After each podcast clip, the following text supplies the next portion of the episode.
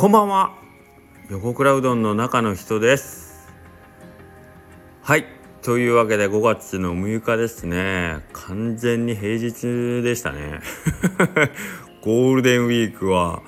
昨日をもって終了とみなしますよ私。はい。ということで、えー、仕込みの量難しいな難しいなとかって言ってましたけど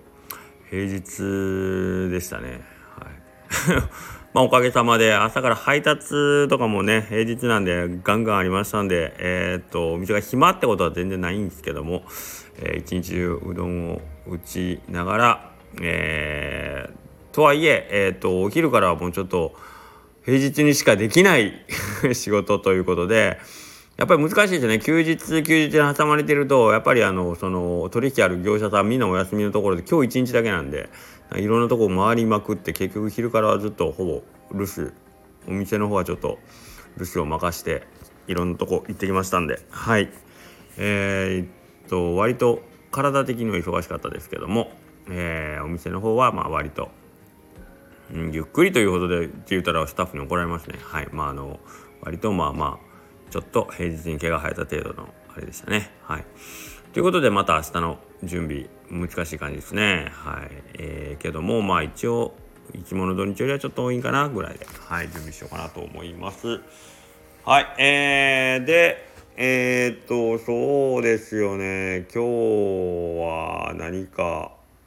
何かあるのかと言われたら特にそんなにも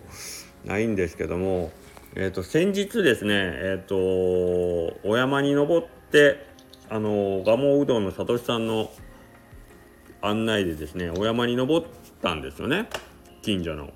横倉うどんからの近所なんですよね。はい。でえっ、ー、とちょうど配達行ったりしたらその自分が登った山とかが見えるんですよね。で僕今までそんな山とかって本当に興味なかったんでの、まあ、山見てもどれがどの山、あのー、っていうことも、まあ、はっきり認識もしてなかったしえー、なんていうかな。こことここでが山の分かれ目とかえー、っとその同じ山でも見る角度が違ったらもうあのどれがどの山か分からなくなるみたいな、うん、感じだったんですけど実際に自分がその山を登ってしまったがゆえにと言いますかなんかその配達行くたびにその山が目の前にあったりしてああ俺あそこ登ったなとかその一番上にその鉄塔なんですかね。あの電気電線のあれなのか電波が出てるのか分かんないですけどその鉄塔があるとその鉄塔が立ってるとこ見てあああの下行った行ったとか思いながら見ててなんかこれは今までにない感覚ですごいよく山を見るようになったんですよね。うん、で今ちょうど気候もいいですしなんか緑が燃えるっていうんですかね。山が笑うっていうんですか。なんかその山自体の感じもすごい綺麗でえっ、ー、と本当にいい経験を山に登ることが楽しいというよりもその降りた後になんかこんなお土産というか副産物、うん、なんかああ行ったことある知ってる場所があるっていうのがどこからでも見えるっていうのはやっぱり違いますよね山ってね。例えばあの食べに行ったことあるお店が例えば何て言うの自分のとこからえーと、5キロ先にあったとしたらその5キロ先なんかとてもじゃないけど見えないじゃないですか。けど山の場合は登った山が、えーと、その半径例えばまあ目の前に障害物があればまた別かもしれないですけど半径5キロぐらい先からでも十分見えたりするんでなんかそれとかあそこ登ったなとかって思うと割となんかこうワクワクワクワクっていうのかな？なんか不思議な感じなんですよ知ってる知ってるって思いながらその山を見てその車を運転したりするんですよね。うん、でえー、っとじゃあ次あの山とか、まあ、別の山を登った時にはまた多分そこの山に愛着が湧くっていうんですかあ愛着が湧くっていう言い方が一番いいかもしれないですよね。うん、知らないものを知ったことによって、まあ、友達になった感じがするからあじゃあ次あそこの山登ったらこの気持ちであの山も見れるんかなと思うとなんかどんどん次登りたくなる気持ちが分かりますね。はい、それはあれなんていうの？本当に登山家の人たちがその高さを求めて登っていくとかっていうんじゃなくて本当になんか友達を増やしに行くというか知ってる山を増やしに行きたいみたいな感じなんで別に低かろうが高かろうがその道中がしんどかろうが楽だろうが多分あんまり関係なくそういう気持ちになるんやろうなと思って、うん、これはなんか楽しいですね。これがあの令和4年の私のちょっとしたあの何ですかね初体験でなんかあ今年はもうすでに一つなんか去年と違う自分のあの成長成長というかうんけど世界が広がったっていうのは大きいですよね。そうそうそう。そんであともう一個成長というかえっ、と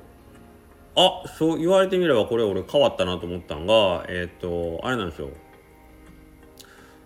3月ぐらいからちょっとあの自分の体力というか体がしんどいというか、うん、もう少し楽になったらいいなと思ってちょっとずつなんかこう自分の体を筋力をつけるというか、うん、もう少し楽に生きれる体になったらいいなってことで改善をしてて、まあ、今2ヶ月目ぐらいで別にそんな見た目がどうのこうの変わったわけじゃないですけど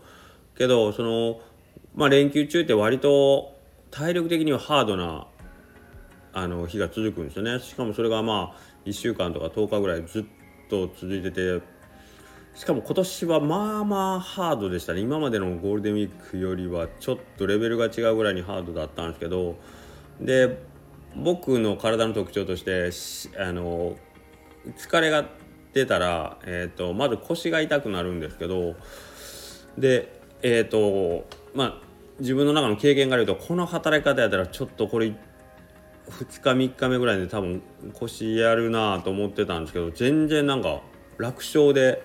えっ、ー、と1週間ぐらいですよね昨日今日でね。はい昨日1週間過ごせてなんか夜寝る時になってあなんかちょっと腰が張ってたんですけどあ言われてみたら今回腰全然痛くなかったなと思ってこれは多分あのー、今までと今年と何が違うかって言ったらそのねトレーニングをしだしたトレーニングって言ったらすごい大げさなんですけどそんな大したことしてないんですけど、うん、けどまあその体に対して少し目を向けてケアをし始めたことがなんか結果として多分出たんちゃうかなと思ってこれもあの大きななんか自分の中の収穫、うん、でしたね。なんかほんま昨日の夜寝る前にああちょっと腰張ってる。ああけどこんなもんで済んでるってラッキーやなみたいな、はい、感じだったんでなんかそういうあやっれば当たり前なんですけど当たり前なんですけどやれば変わるんですよね。などんなあのよく変わるか悪く変わるかはまあ別として。けどなんかこう嬉しいですよね。山に登ったら山が好きになって。で体のケアを